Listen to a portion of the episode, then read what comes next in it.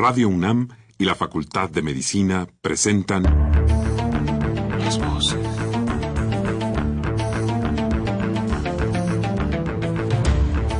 Voces. Las voces. Las voces. Voces. Las voces de la salud. Reflexión y análisis de las ciencias médicas. Acompáñenos. Muy buenas tardes, estimados radioescuchas. La Facultad de Medicina de la Universidad Nacional Autónoma de México y Radio UNAM tienen el agrado de invitarlos a que nos acompañen en su programa Las Voces de la Salud. Soy el doctor Andrés Aranda Cruzalta y el día de hoy para hablar sobre el Día Mundial de la Sordera se encuentra con nosotros el doctor Alejandro Espinosa Rey. Como siempre los queremos invitar a que se comuniquen con nosotros a través del teléfono 55 36 89 89 con dos líneas o bien al 01 800 505 26 88 Lada sin costo.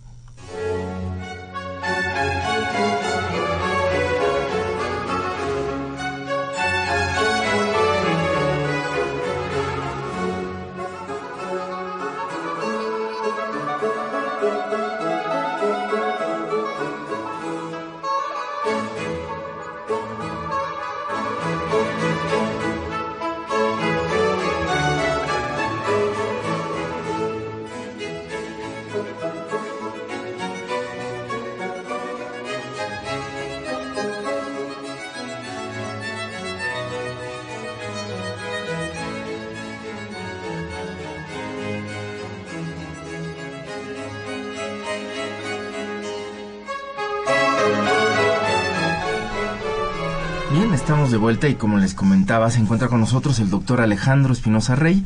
Él es médico cirujano egresado de la Facultad de Medicina de la UNAM y es especialista en otorrinolaringología, también eh, posgraduado por la UNAM.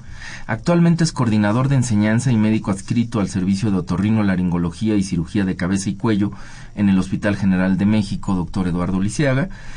Eh, y es coordinador del programa de implante coclear y cirugía para la rehabilitación auditiva en el mismo servicio. Eh, el teléfono del, doctor Espinosa Rey, si alguno de los radioescuchas eh, se interesa en, en, alguna cita con él, el de su consultorio es el 62 65 43 43. Alejandro, bienvenido. Es un gusto que estés el día de hoy con nosotros. Andrés, un placer. Muchas gracias a ustedes por lo Siempre es un placer estar aquí con ustedes. Muchas gracias. Al contrario, el placer es nuestro. Pues quisiéramos, aprovechando que es el Día Mundial de la Sordera, pues eh, platicar un poco con un especialista como tú. Y no sé si te parezca bien, me gustaría que empezáramos eh, si nos puedes contar un poco cómo y por qué se instituye este Día Mundial de la Sordera, con, qué finalidades, a partir de dónde.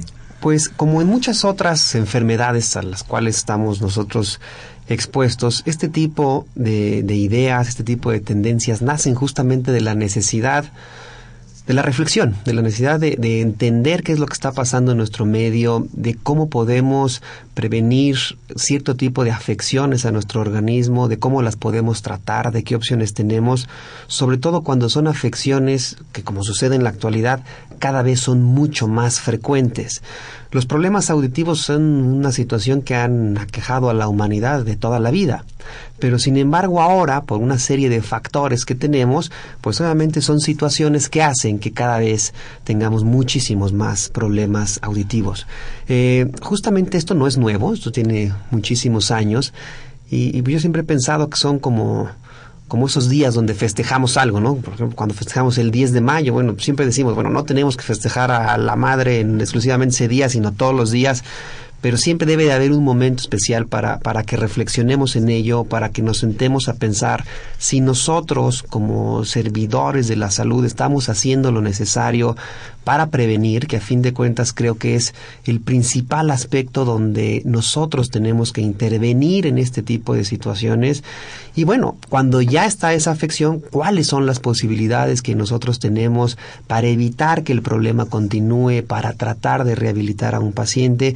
Y justamente pues de eso, de eso nace, ¿no? De, la unión de, de muchos interesados, de la unión de muchas federaciones, obviamente de la intervención de la Organización Mundial de la Salud, para que esto no sea solamente un día eh, mundial de la sordera, sino que se convierta también pues en acciones que se toman a veces a lo largo de toda una semana para pues quizá para reforzar un poquito eh, todas las actividades que cotidianamente hacemos para salvaguardar pues eso tan valioso que tenemos, ¿no? que es nuestra audición.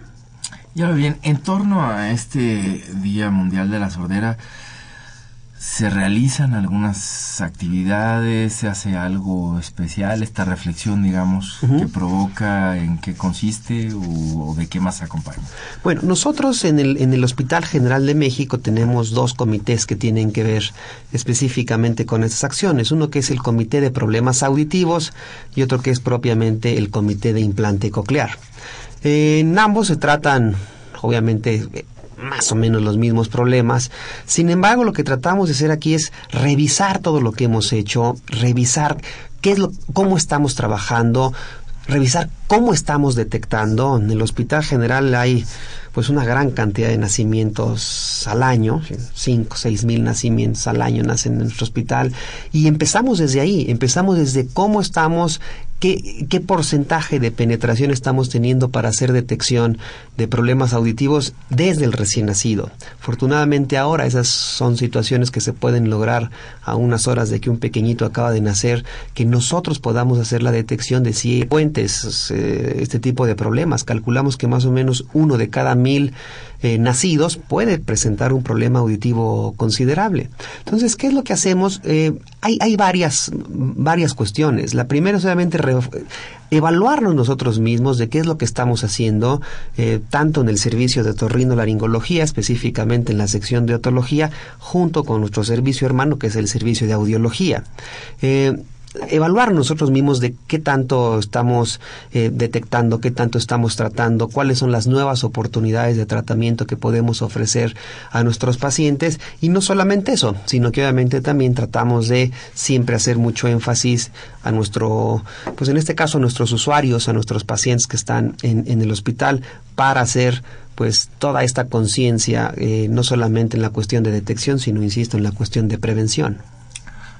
Muy bien. Eh, ahora yo quisiera que platicáramos un poco, ya digamos, puesto en claro del marco de este Día Mundial de la Sordera y aprovechando tu presencia aquí en el programa, me gustaría si pudiéramos platicar un poco sobre los mecanismos de audición, cómo es que cómo es que oímos, si pudieras explicarle a nuestra audiencia este pues eso que está pasando en este momento, que, nos están escuchando, eh, eh, pero hay un mecanismo, bueno, hay unas serie de estructuras implicadas y, diversos mecanismos que permiten que precisamente del otro lado de su radio nos estén escuchando en este momento. Y eso, e, eso realmente, Andrés, es una cuestión fascinante, ¿no?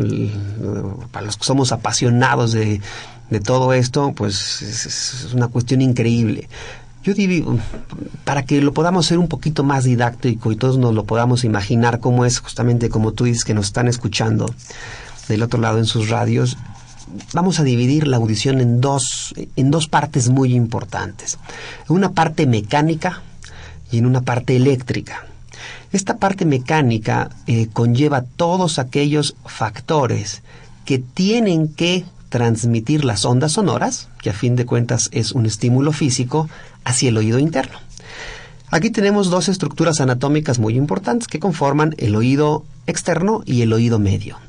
Cuando hablamos del oído externo, pues empezamos obviamente desde el pabellón auricular, desde la oreja, el conducto auditivo externo, ahí puede empezar a haber problemas auditivos, quizá lo que más frecuente se nos viene a la mente obviamente es un, tapón de cerumen, la cerilla cuando nosotros no eh, la removemos de una manera adecuada o en pacientes que tienen una sobreproducción de cerilla, pues imaginémonos cómo ese taponcito pues puede bloquear, ¿no? Claro, y perdón que te interrumpa porque eh, tocas algo que es muy importante, hablabas de la prevención y esto es algo que pues, para un especialista pues, es muy frecuente, vamos, no, se espera tanto, pero quizás sí es uno de los problemas más importantes, ¿no? Este, la situación de la higiene, precisamente de esa cerilla. Por Hablabas del, del, mecanismo adecuado y a veces no todos, eh, no todos los pacientes saben eh, necesariamente cómo es que debe de ser esa, esa limpieza, ¿no? Entonces, si te interrumpes nada más, porque no sé si pudieras, Aquí creo que podríamos aprovechar el espacio y a lo mejor eh, dar un consejo de cómo es que hacer la limpieza, ¿no? Porque hay formas que son muy comunes y que son equivocadas porque precisamente permiten que se impacte más ese cerumen. Así es. Eh, pues quizá aquí la mejor recomendación para hacer la limpieza del oído es no hacerla, ¿no? Eh, primero hay que entender, entonces ahí hacemos otro paréntesis para ver qué es el cerumen, o sea, para qué se creó, para qué fue diseñado. Eh, evidentemente a nadie nos gusta andar presumiendo el cerumen que tenemos en el pabellón auricular, en la oreja, pero también hay que entender que tiene una función. Tiene una función de estar lubricando el oído, de prevenir algunas infecciones bacterianas, de evitar la descamación excesiva de la piel, etcétera, etcétera, y tiene un mecanismo justamente de expulsión de ese cerumen que va del interior del conducto hacia la parte externa. La recomendación es esa, la recomendación que yo les haría sería exclusivamente limpiar el cerumen que esté visible, ¿sí? que esté visible a simple vista. Cuando nosotros introducimos algo, un objeto, que generalmente pues es eh, un objeto de algodón para estarnos limpiando el oído, en el mejor de los casos, pues te habrá tocado ver mucha gente y dice, no, a todos nuestros amigos en un semáforo voltean al coche de al lado y alguien se va a estar picando o la oreja o la nariz o este o alguna otra cosa. Pero sí es muy importante entender que cuando nosotros introducimos un objeto dentro del conducto auditivo, es probable que extraigamos un poquito de cerumen. Pero también es muy probable que parte de ese cerumen lo empecemos a empujar a las partes más profundas de nuestro oído, incluso con el riesgo de lesionar, de provocar una, una perforación en la membrana timpánica. Entonces, realmente, durante el baño cotidiano, nos caiga agua en la regadera está muy bien. Eh, y realmente la medida que yo siempre les digo es un dedo. Lo que nos alcancemos a secar con un dedo cubierto con una toallita muy delgada, con un pañuelo desechable, es más que suficiente. El agua no se queda dentro, ¿no? A veces es que se va a quedar el agua. El agua se evapora, se absorbe, no hay ninguna necesidad de meternos absolutamente nada ahí. Y por el contrario, si nosotros removemos mucho cerumen, también dejamos expuesto a posibles infecciones del conducto auditivo.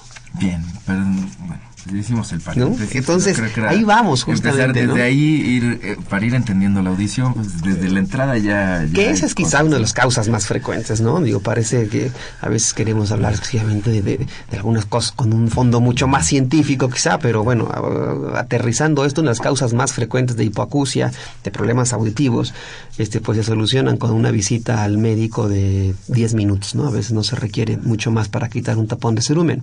Pero continuando con estas estructuras, imaginándonos que esos sonidos fueron captados por nuestra oreja, llevados hacia el interior del conducto auditivo, en el fondo de este tubo vamos a tener una membrana, una membranita que debe estar completamente íntegra, que no debe tener ninguna perforación y que esta membrana le llamamos nosotros la membrana timpánica, el tímpano como se conoce coloquialmente. Esta membrana timpánica va a vibrar, ¿sí? Y está vibrando en, todos nuestros oídos, incluso los, los propios cuando nosotros hablamos. Y estas vibraciones son transmitidas a través de la cadena de huesecitos que tenemos en el oído medio. Ahora imaginémonos el oído medio como una habitación, como una recámara. Y dentro de esta recámara están los tres huesos, el martillo, el yunque y el estribo, que a la vez que eh, vibra la membrana timpánica, estas vibraciones serán transmitidas hacia el oído interno, hacia la estructura más pequeñita ósea, que es la platina, que corresponde a una partita muy pequeñita que tenemos nosotros del estribo. Entonces aquí empezamos a ya hablábamos ahorita de los problemas que nos pudieran ocasionar eh, alteraciones de la audición en el conducto auditivo. Lo primero que comentamos fue un, tapón de cerumen. Pero otra que es muy frecuente, por ejemplo, en los niños, obviamente son las otitis externas, las inflamaciones del conducto auditivo externo frecuente, por ejemplo, en vacaciones. Cuando llevamos a los pequeñitos a nadar es prácticamente imposible sacarlos de la alberca, del mar durante todo el día y eso obviamente favorece, tiene condiciones muy favorables para que se puedan eh, dar algún tipo de infección bacteriana en el oído. A veces cuando se inflama demasiado el oído se llega a obstruir y esto ocasiona también problemas auditivos. Los cuerpos extraños, ¿no? Los cuerpos extraños es algo con lo que hay que tener mucha precaución. Eh, aquí siempre cuando nos invitan a platicar el mensaje veces no es tanto para nuestros pacientes, sino para nuestros colegas médicos, es decir, híjole, si no tenemos todo lo necesario para quitar un cuerpo extraño, por muy sencillo que se vea, por muy a la mano que esté, vale más la pena no intentarlo, porque si no también se pueden, se pueden lastimar. Y si platicamos de cuerpos extraños, híjole, pues te podríamos contar este, los cuerpos extraños más inverosímiles que te puedas imaginar dentro del oído, ¿no? Algunos que llevan ahí años, porque a veces pues nos imaginamos que, que siempre es una cuestión aguda, este, el, el, niñito que se metió un frijol, pero bueno, podemos ver cualquier cantidad de cosas ahí. Y todo esto obviamente va a interferir con esa transmisión adecuada del sonido, ¿no? Sí, eso es, es problemático y muy frecuente, ¿no? En los niños sobre todo, ¿no? Este, que, no sé, ¿Qué es lo más raro que has encontrado ahí como cuerpos extraños? Ya solo pues, para alimentar un poco el morbo. pues realmente de todo, ¿no? O sea, Aquí, aquí el problema realmente no nos preocuparía tanto. semillas, cosas Pueden ser de todos. De, hecho, nosotros dividimos los cuerpos extraños en animados e inanimados. ¿no? O sea, es decir, cuando son objetos, eh, pueden ser un, cuentitas, etcétera, etcétera, cuando pueden ser eh, frijoles, etcétera, etcétera, que son obviamente inanimados, no tienen vida. Pero a fin de cuentas, eso lo dividimos en orgánicos e inorgánicos. El hecho de colocarse, por ejemplo, o el introducirse un frijol, ¿no? algún tipo de semilla, un maíz palomero, que yo no sé por qué les gusta tanto, este, son, son tan aficionados los maíz palomeros este, a meterse en el oído, pues son situaciones que como hay tanta humedad, pues el cuerpo extraño cuando se metió en el conducto era de un tamaño y algunos días después es un tamaño mucho más grande que hay que triturarlo de cierta manera para poderlo extraer. eso hablando de esos cuerpos, hay que tener mucho cuidado. Y bueno, pues quizás lo más extraño, obviamente, cuando hablamos de cuerpos extraños eh, animados, ¿no? Que generalmente hablamos de insectos, ¿no? Entonces, bueno, ver un insecto este, en el microscopio y quitarlo siempre es, hay que tratarlo, sacrificarlo dentro del conducto para poderlo extraer. Pero cualquier problemita de esto obviamente nos va a generar un problema de conducción, es decir, no se están transmitiendo de una manera adecuada las, las ondas sonoras. Y cuando llegamos al tímpano, pues hay justamente estos mismos cuerpos extraños, este mismo riesgo de, limpiarnos el oído puede provocar también una perforación en el tímpano y por ende un, problema auditivo. Tiene mucho cuidado con esto en los pequeñitos. A veces eh, pueden llegar a experimentar un dolor muy súbito y, ya no le damos mucho más importancia. El adulto tiene mucho vocabulario para poder expresar un síntoma, una queja que tenga. En los niños no. Por eso que en los niños necesitamos de una valoración por un especialista y necesitamos también muchas veces del apoyo de, muchos estudios para estar completamente seguros de que están teniendo una audición, una audición adecuada. Entonces, volviendo ahora a la parte del oído medio, pues en el oído medio tendremos también algún otro tipo de problemas que tendrán que ver con eh, los huesecitos, con, con la cadena osicular. E imaginemos todo lo que podría pasar dentro de nuestro oído para evitar que esa cadena osicular se pueda mover de una manera adecuada, se pueda mover de una manera libre. La causa más frecuente, las otitis medias, las infecciones del oído medio. Eh, pueden ser agudas cuando son menores de cuatro semanas, subagudas cuando son entre cuatro y doce semanas, o crónicas, que es con las que hay que tener más cuidado porque la rehabilitación auditiva en las otitis medias crónicas constituyen realmente pues un tratamiento mucho muy diferente y como siempre les comento, las otitis crónicas no nacieron siendo crónicas, nacieron siendo agudas y en algún momento por descuido, ya sea del paciente o por una mala valoración médica, pues fueron evolucionando hacia la, hacia la cronicidad. Y la otra cuestión, obviamente cuando se mueve el estribo, se estimula un líquido que está dentro del oído interno y eso provoca que dentro del órgano de corte, que es el órgano sensorial del oído, se transforme esta energía física en impulsos eléctricos para que viajen por nuestro nervio hacia nuestro cerebro y de esa manera podamos interpretar nosotros eh, la audición. Entonces, si nosotros entendemos estas dos partes de la audición, cuando es un problema mecánico, cuando es un problema eléctrico, eh, nosotros podemos hacer también mucho en cuanto al tratamiento y en cuanto a la rehabilitación. Hay que entender que la gran mayoría de los problemas mecánicos tienen solución ya sea farmacológica o quirúrgica. Los problemas sensoriales, bueno, de entrada son irreversibles. la gran mayoría son irreversibles y tenemos, ya tenemos obviamente alternativas, pero a veces no son tantas. Entonces tenemos nosotros que hacer todo lo posible por evitar que la parte eléctrica del oído sea lo que se está dañando. Bien. Ahora, mencionabas, y efectivamente, por la frecuencia que, que mencionabas de que cada uno probablemente uno de cada mil niños nacidos en el Hospital General pueda tener una sordera congénita. Eh, es una frecuencia eh, importante, claro. ¿no? Este, no, no, se puede desestimar esa parte. Eh, ¿Podrías explicarnos un poco qué es esa sordera congénita? Este, cómo, qué se puede hacer, qué exámenes se hacen para detectarla y qué en qué rango entra dentro de estos ejemplos que nos explicabas y, y, lo que se puede hacer por estos niños? Claro. Nos preocupan mucho, obviamente nos preocupan todos los pacientes, pero nos preocupan mucho los pequeñitos. Y nos preocupan ¿por qué?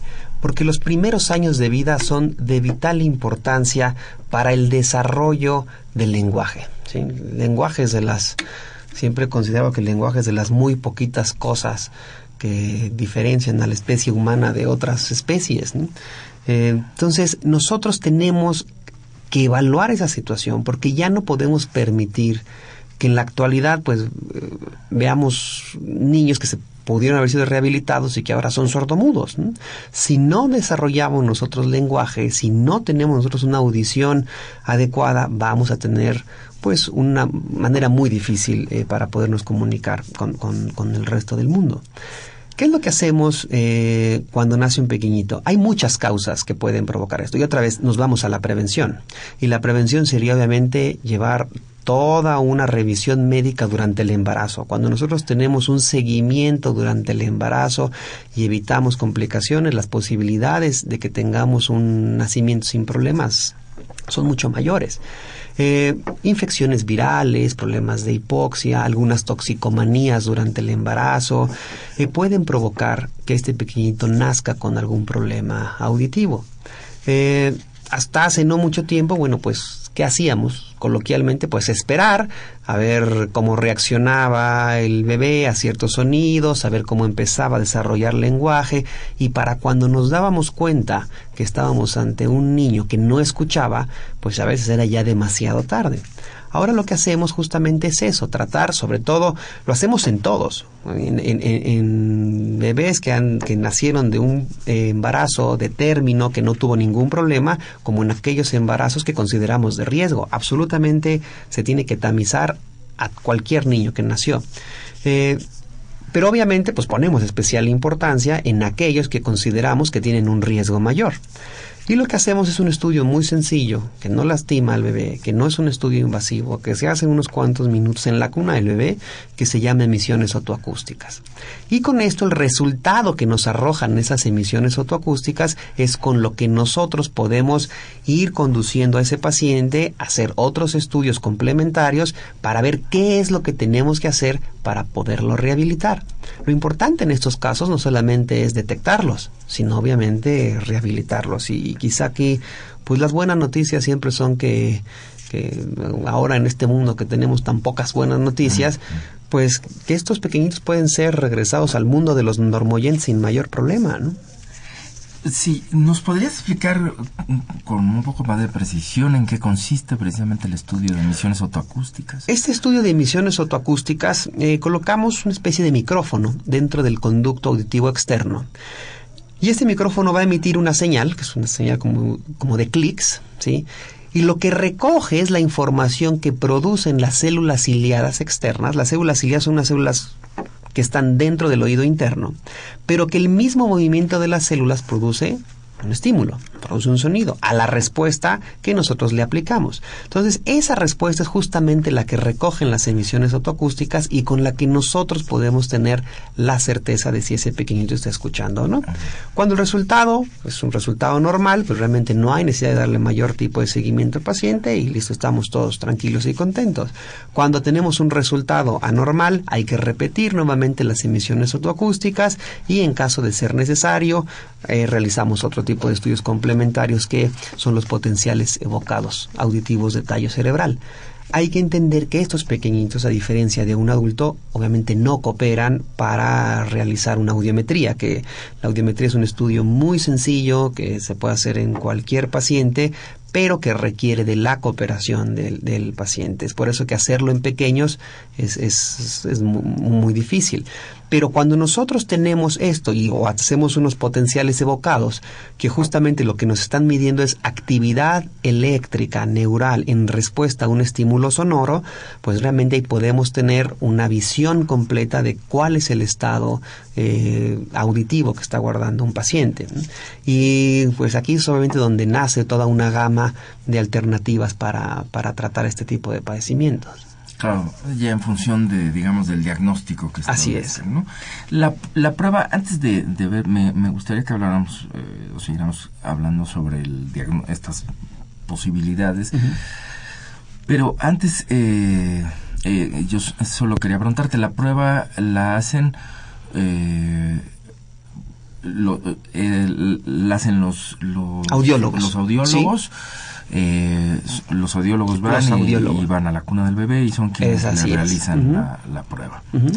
Este, ahora, el, en cuanto ya, bueno, se logra establecer o tienen ya mayor claridad, digamos, de si hay problema, en qué consiste el problema, por dónde van los diagnósticos, pues no sé si nos puedes platicar un poco qué posibilidades van, qué, digamos, qué abanico de diagnóstico por un lado tenemos y qué opciones hay de, tratamiento para estos para estos niños que nos decías pues eh, por lo menos en algunos casos les ha cambiado son buenas noticias no ha cambiado mucho lo que lo que ocurría y no hace tantos años este, esa esa pregunta Andrés yo creo que es muy interesante y, vale mucho la pena aquí que, que, es algo que a mí siempre me gusta eh, recordar o, analizar cuando, cuando tenemos la oportunidad de participar en este tipo de charlas. Yo ya no encuentro en la actualidad un problema auditivo que no pueda ser rehabilitado. Si yo te contara la cantidad de veces que yo he estado frente a un paciente, frente a unos papás de un pequeñito que no escucha, eh, que les han dicho no hay absolutamente nada que hacer, este, hay que ir a una escuela especial, hay que aprender a leer los labios, hay que aprender lenguaje de señas.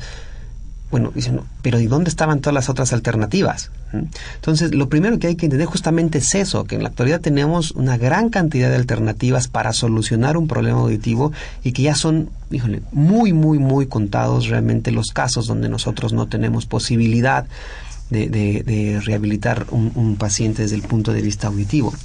Eh, ¿Qué es lo que sucede? Poniéndonos, vamos a tratar de imaginarnos un poquito lo que sucede en, el hospital con un pequeñito que presenta un problema. Entonces, se le realizaron sus emisiones autoacústicas, vemos que no hay respuesta, se le repiten, vemos que no hay respuesta y se le hacen sus potenciales evocados. Obviamente aquí vamos a tener eh, una amplia gama de diagnósticos, como bien lo comentábamos. Eh, por cuestiones de tiempo, obviamente, creo que la gran resulta muy útil dividir esos problemas entre problemas auditivos conductivos y los problemas sensoriales. Cuando hablamos de problemas del nacimiento, la gran mayoría son problemas eh, el nervio auditivo que involucran la cóclea, es decir, es un problema de la parte eléctrica, como ya comentábamos, y hay que rehabilitar esa parte eléctrica. Ahora ya se puede hacer. Cuando el problema es moderado, es leve, estos pequeñitos tienen que rehabilitarse con un auxiliar auditivo como, como los que todos conocemos. El auxiliar auditivo a fin de cuentas pues funciona como un amplificador del sonido. ¿sí? Lo que va a hacer es recoger las ondas sonoras del exterior, aumentarlas en potencia para que el paciente pueda escucharlas bien. Y esto se tiene que hacer desde ya. Donde nosotros intervenimos mucho es cuando el problema es un problema severo. O profundo. ¿sí? Las hipoacusias, cuando nosotros las consideramos profundas o severas, pues estamos considerando que es un paciente que va a tener una ganancia muy pobre con un auxiliar auditivo. Hay pacientes que utilizan un auxiliar y con eso puede ser suficiente para que tengan una vida y una calidad de vida excelente. Pero en otros pacientes donde esto no sucede, hay que entonces valorar la posibilidad de colocar un implante coclear. Y, el implante coclear pues realmente es, es un milagro, es un milagro de la medicina, es un milagro de la tecnología, de la ciencia, y es a la fecha pues el único dispositivo electrónico que es capaz de restablecer uno de los órganos de los sentidos. Entonces, cuando nosotros consideramos que es un paciente que se puede beneficiar de, un implante coclear, iniciamos con todo el protocolo de estudio para ver si es o no candidato y ver si se implanta. Si se implanta. Bueno, pues me parece que tenemos que hablar más del implante coclear, explicar un poco qué es y demás, pero pues ha llegado el momento de que hagamos una pausa. Vamos a nuestra pausa y volvemos enseguida para seguir hablando con el doctor Espinosa Rey.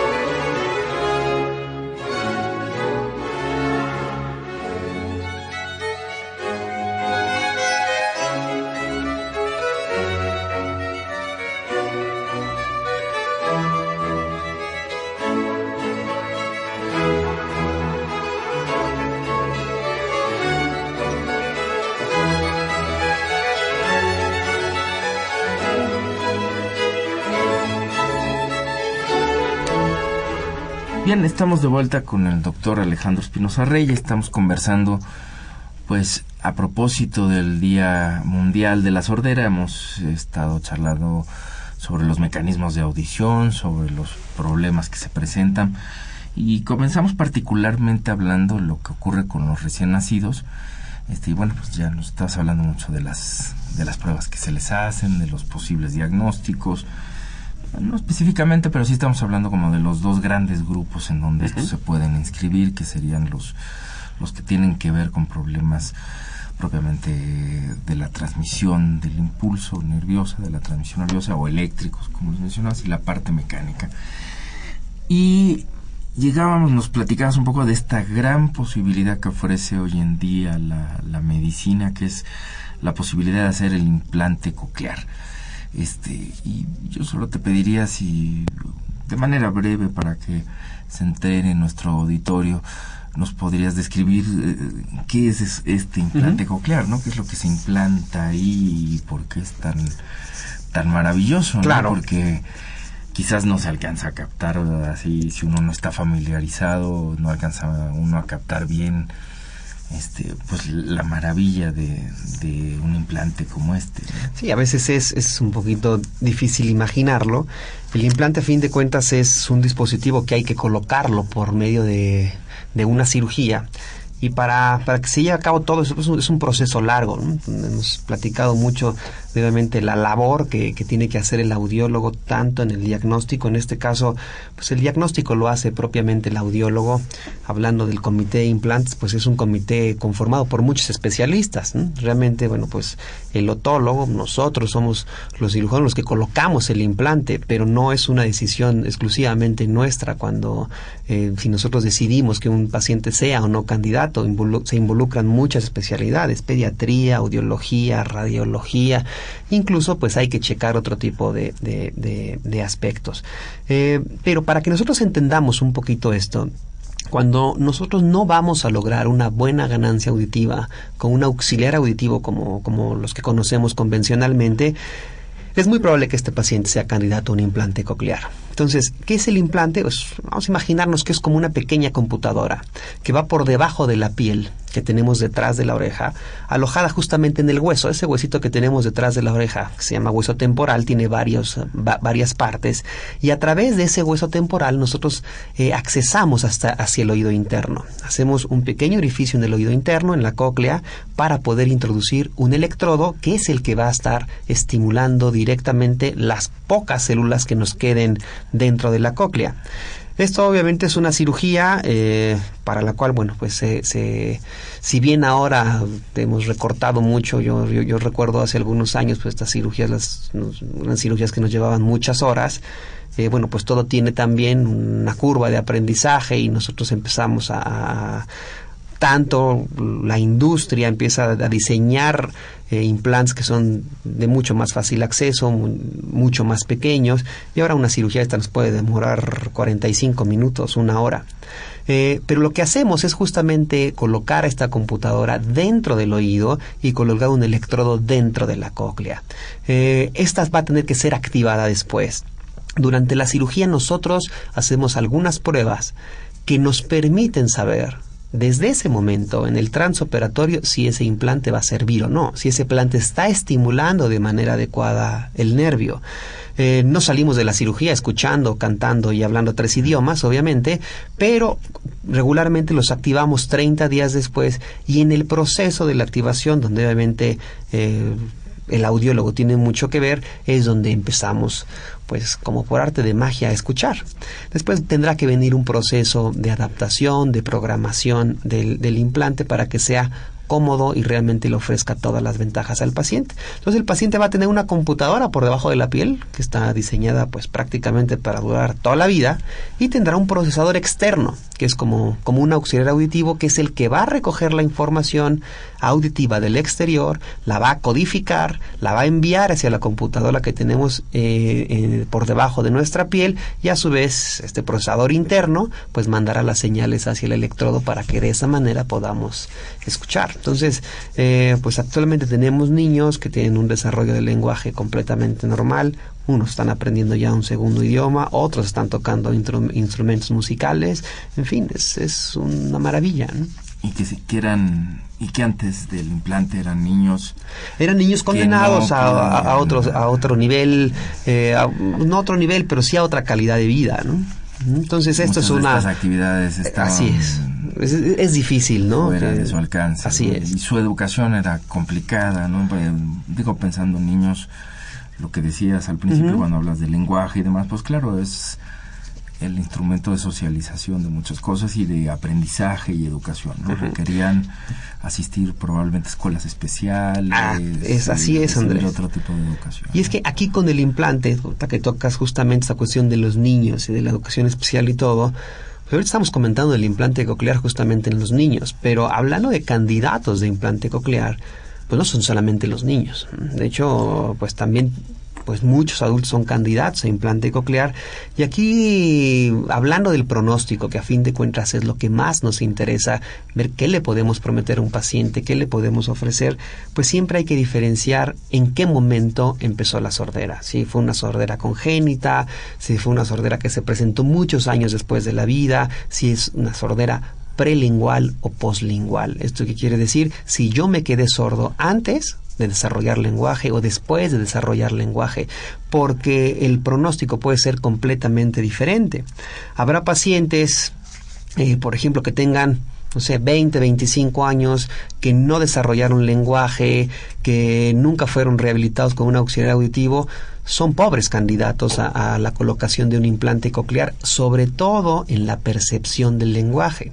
Si bien podemos escuchar algunos sonidos, si bien podemos entender qué pasa en nuestro ambiente, en nuestro entorno, ya la adquisición del lenguaje, que es un proceso sumamente complicado, ya no es una cuestión de buen pronóstico. ¿Qué pasa en aquellos adultos que por algún problema, eh, vamos a imaginar un adulto con una meningitis, ¿sí? Que puede tener una sordera bilateral y que se vuelve candidato a un implante coclear. Esto, este tipo de pacientes se rehabilitan muy rápido con un implante coclear, ¿no? Y hasta hace algunos años, pues realmente igual, estaban condenados a, la sordera profunda. Y es ahí cuando yo siempre les comento, tenemos que conocer que existen ese, ese tipo de opciones. Yo creo que ya no estamos en, en una época donde pues el médico es quien decide prácticamente todo y qué es lo mejor para el paciente y qué no. No, yo creo que nuestra obligación ahora eh, como médicos es justamente darles toda la información a nuestros pacientes, abrirles todo ese abanico de posibilidades que tienen para tener el tratamiento más adecuado, porque pues cuando uno lo hace de esa forma y se toma una decisión conjunta, creo que el resultado siempre es el más correcto.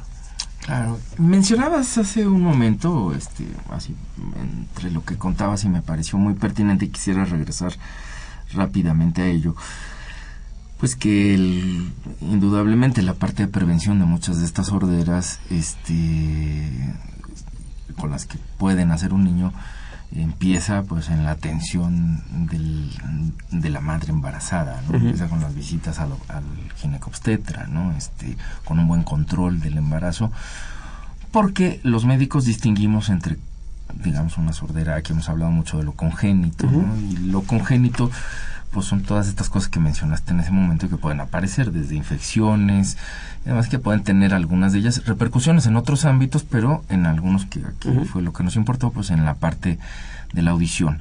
Y lo distinguimos de lo genético, porque lo, no todo lo congénito es, es necesariamente genético, ¿no? Eh, ¿Hay causas genéticas que expliquen algunas de estas sorderas particularmente? Sí hay, sí hay, sí hay algunas causas. Incluso aquí, por ejemplo, nosotros eh, dividimos eh, los problemas congénitos en sindromáticos y no sindromáticos, es decir, aquellos que se pueden asociar, aquellos pacientes que nacen eh, con problemas renales, cardíacos, pulmonares, donde nosotros tenemos que sospechar más que existen este tipo de situaciones. De todas formas, son pacientes que se tienen que rehabilitar. Pero, por ejemplo, una de las causas más frecuentes que vemos nosotros, por ejemplo, los problemas de microtia o de atresia. Imaginémonos esta parte cuando no se desarrolló eh, un pabellón auricular o cuando el conducto auditivo está completamente sellado. Igual, sucede exactamente lo mismo. Eh, operar o, reconstruir un pabellón auricular que no se generó, que, no se desarrolló durante el embarazo no es una situación complicada, hay que esperar eh, muchos años para poderlo hacer, pero lo que es importante aquí es también entender que son pequeñitos que pueden estar escuchando con otro tipo de dispositivos, no con un implante coclear, que además esa es ahora la cuestión a la que podemos llegar. Ahora tenemos una gran cantidad de dispositivos, en este caso de dispositivos de conducción ósea, que incluso pueden estar ayudando al pequeñito a escuchar mejor inclusive sin cirugía. ¿sí? Ya cuando nosotros tenemos un mejor desarrollo del cráneo, un buen desarrollo de, todos los huesecitos, pues podemos entonces sí hacer procedimientos que vayan enfocados tanto a la cuestión cosmética como la, como a la cuestión funcional. Pero nosotros en el hospital también siempre a cualquier pequeñito de se mandan a hacer pruebas genéticas para ver si existe afección en algunos genes o si existe o no relación con afección en otros niveles, renal, cardíaco, etcétera, etcétera. Claro. Bien, pues eh, además de, nos hemos centrado mucho, le hemos centrado mucho la charla, pues, creo que por su importancia y así tenía que ser en la parte digamos, de estas sorderas congénitas, de esta evaluación del recién nacido, pero no solo los recién nacidos este, padecen de sordera. Ya mencionabas, pues ya empezábamos a hablar de que hay otros momentos en la vida y ya mencionabas algunas en las que se puede presentar la sordera por diversas, eh, también por diversas causas y ya mencionabas algunos puntos importantes, ¿no? Este, bueno, que estos pueden ser en la fase previa a la adquisición del lenguaje o posteriormente haber adquirido el lenguaje. Se puede llegar a, diversos niveles de, sordera también. este, en los adolescentes, en los adultos, etcétera, ¿qué opciones de, ahí nos cambia, ¿no? El, panorama de diagnóstico y el panorama y con ello pues un poco el panorama de, del tratamiento. No sé si quisieras hablarnos un poco de este grupo o de estos grupos y tal. Sí, por, grupo de edad quizá eh, y por orden no, no, pues no es de importancia, pero sí de frecuencia, pues los que más nos preocupan obviamente son los adultos mayores, ¿sí? tenemos que entender que cada vez vivimos en un mundo donde la esperanza de vida va aumentando. Nuestra esperanza de vida que tenemos actualmente es cada vez mayor. ¿Esto a qué nos conlleva? Pues justamente a que muchos de nuestros órganos, pues en este caso como el oído, pues no fue diseñado en su inicio para, para durar tantos años. ¿A qué vamos con esto? Que nosotros tenemos un proceso degenerativo completamente fisiológico, esperado, normal, de nuestro oído, es decir, vamos a ir perdiendo audición conforme vayan pasando los años. Se estima más o menos que después de los 45 años de edad empezaremos a tener cierto grado de pérdida auditiva, muchas veces imperceptible y muchas veces en frecuencias que no utilizamos eh, frecuentemente, por lo cual quizá pueda pasar incluso este problema desapercibido. Pero ¿cuántos de nosotros no estamos este, con adultos mayores, con abuelitos y todo, donde empezamos a ver que empiezan a perder audición y que incluso con el uso de un auxiliar, pues ya no mejoran? Lo empezamos a tomar como una cuestión propia de nuestra naturaleza y ya no hacemos nada por rehabilitar esto. Necesitamos nosotros tener mucha precaución, necesitamos tener siempre en mente eh, que algún día todos nosotros vamos a llegar a esa etapa y que mientras más cuidemos nuestros oídos en estas etapas de nuestra vida, pues seguramente llegaremos con una reserva auditiva mucho mejor.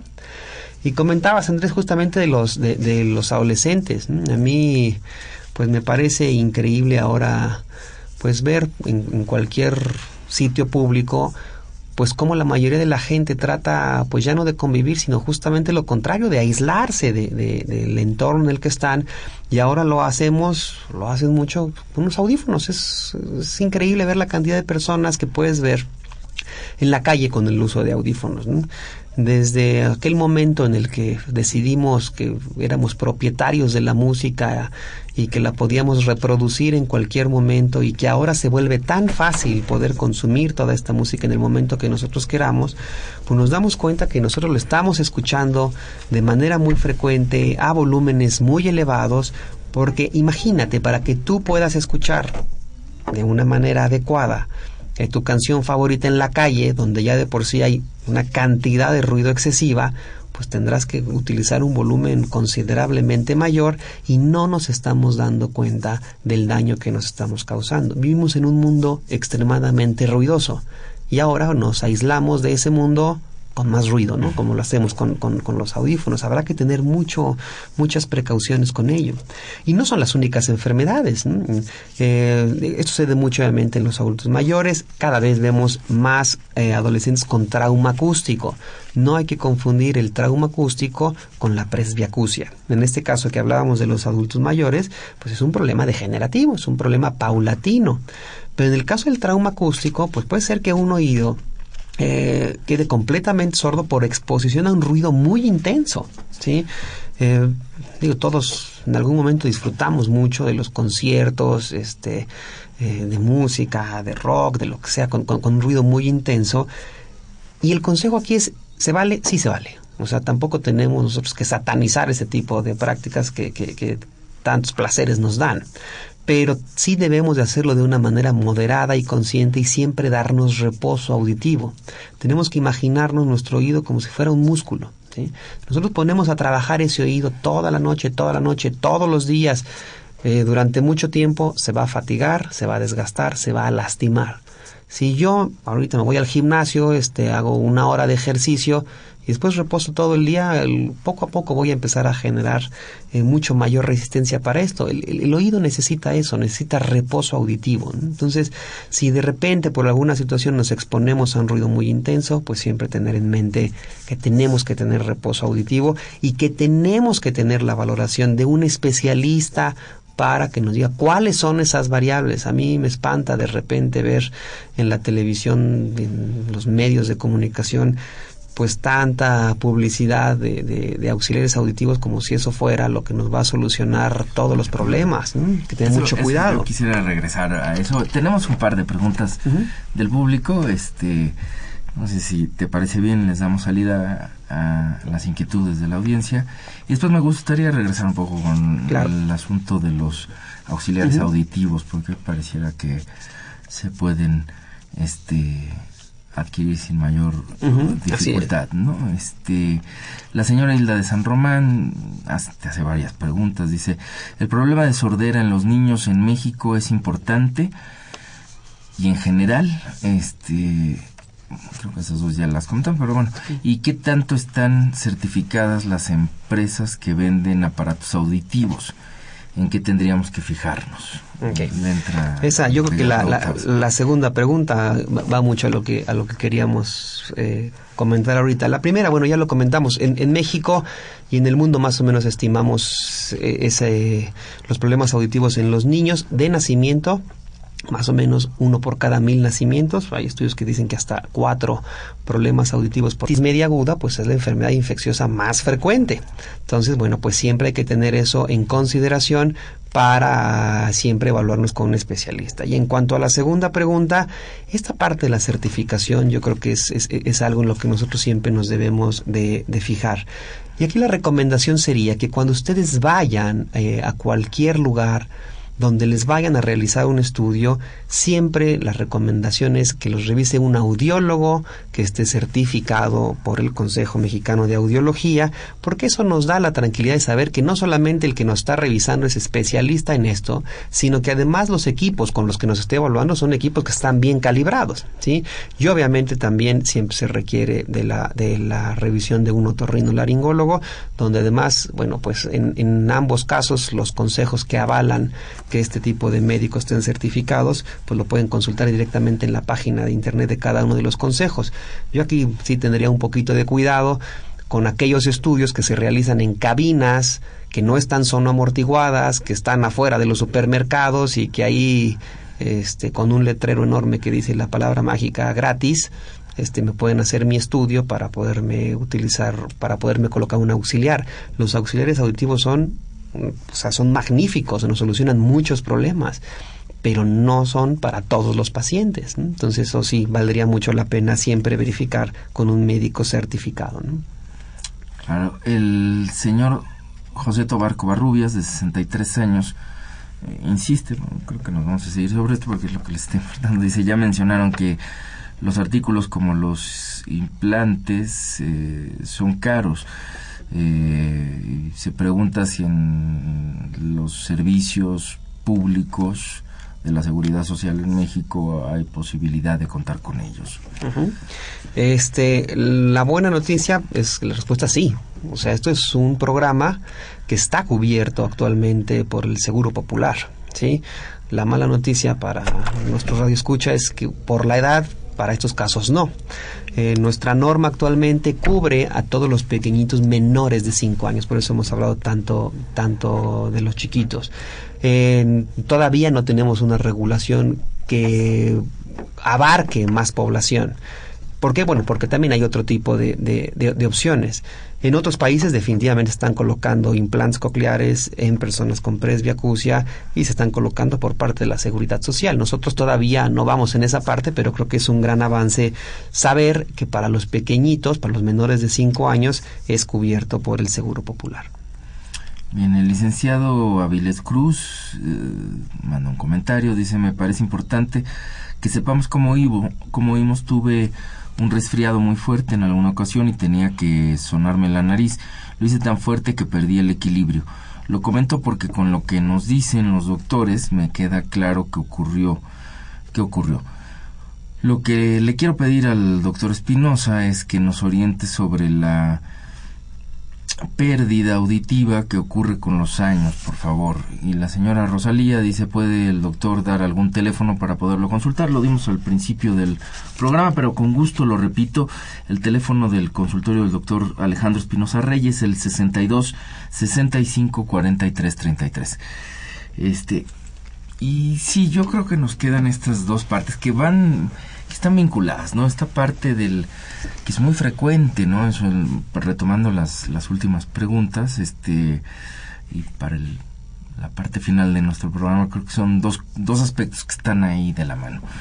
Una que efectivamente, ¿no? Como ya mencionabas, en las poblaciones, eh, en los adultos mayores, este, pues es muy frecuente la pérdida paulatina de la audición. Pero por otro lado estamos viendo también pues todos estos fenómenos donde aparecen los este los auxiliares auditivos, algunos ni siquiera, algunos pues simplemente vendidos como tal, como amplificadores que uno pudiera ponerse como como a veces se toman algunas gafas de aumento que no están recetadas por nadie. Así es. Este, eh, simplemente el colocar ahí un amplificador en el oído puede resolverle los problemas al adulto mayor. Este, o qué tanto le puede causar más problemas de los que tiene que me parece a mí que sería importante no hablar de estas complicaciones no para esa, esa es una cuestión. Digo hablamos ahorita pues que esto de repente vemos mucha publicidad. Y bueno pues cuando se hace un estudio eh, bien hecho pues obviamente las posibilidades de adaptar una auxiliar es, mucho mejor. O sea también volviendo a casos extremos yo alguna vez vi en televisión, o sea, ni siquiera para hacerte un estudio, es compra tu aparato, este, llévatelo a tu casa y lo prendes y vas a estar escuchando de manera perfecta, ¿no? Eh, hay que entender que nosotros tenemos que corregir ciertas frecuencias, que sí, efectivamente, eh, los aparatos que coloquialmente utilizamos, eh, pues a veces funcionan como eso, como un amplificador del sonido, pero no necesariamente que necesitamos nosotros amplificar el sonido o qué sonido vamos a, utilizar.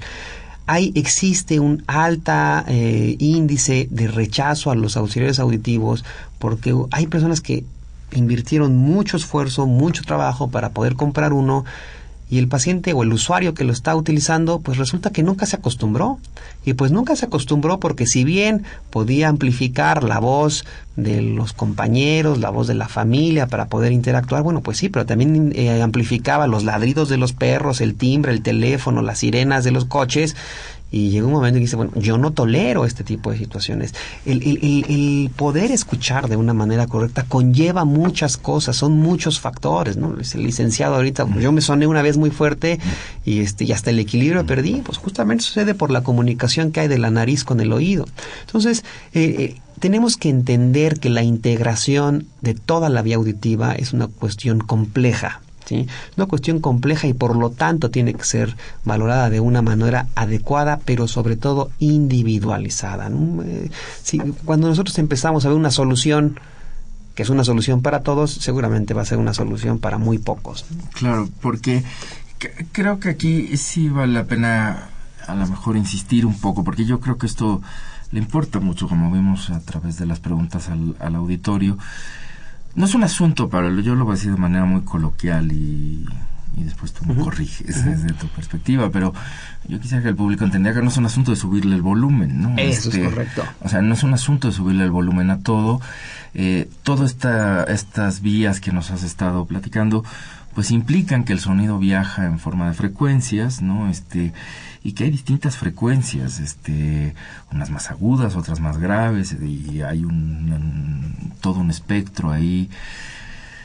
Cosas que se tienen que oír y que ustedes en conjunto con los audiólogos y otros especialistas médicos, precisamente los estudios cuando están bien hechos, lo que detectan, pues muchas veces lo que hay es, eh, si lo entiendo bien, y si no insisto toda la confianza me corriges, pues muchas veces lo que tenemos son sorderas a ciertas frecuencias, sonidos bajos, a sonidos altos, o quizás combinaciones de esto. Esto es lo que va a determinar el estudio.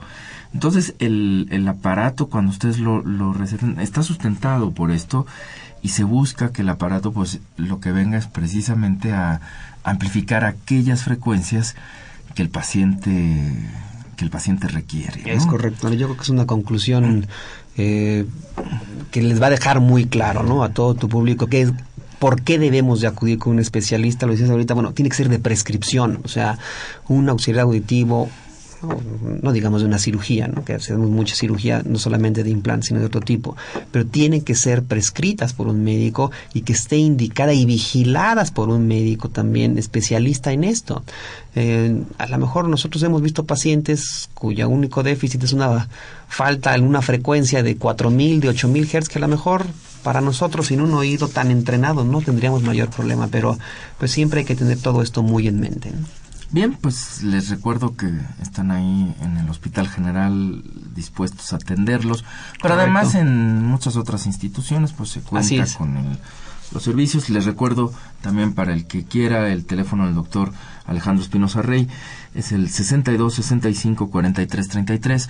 Doctor, fue un placer que estuvieras hoy con nosotros. Este, el placer es mío. Muchas gracias por la invitación. Esta fue una coproducción de la Facultad de Medicina y Radio UNAM a nombre del doctor Enrique Graue Vichers, director de la Facultad de Medicina, y de quienes hacemos posible este programa en la producción y realización la licenciada Leonora González Cueto Bencomo y la licenciada Erika Alamilla Santos, en los controles Socorro Montes y en la conducción su servidor Andrés Aranda, les agradecemos su atención y los esperamos en el próximo de la serie. Radio UNAM y la Facultad de Medicina presentaron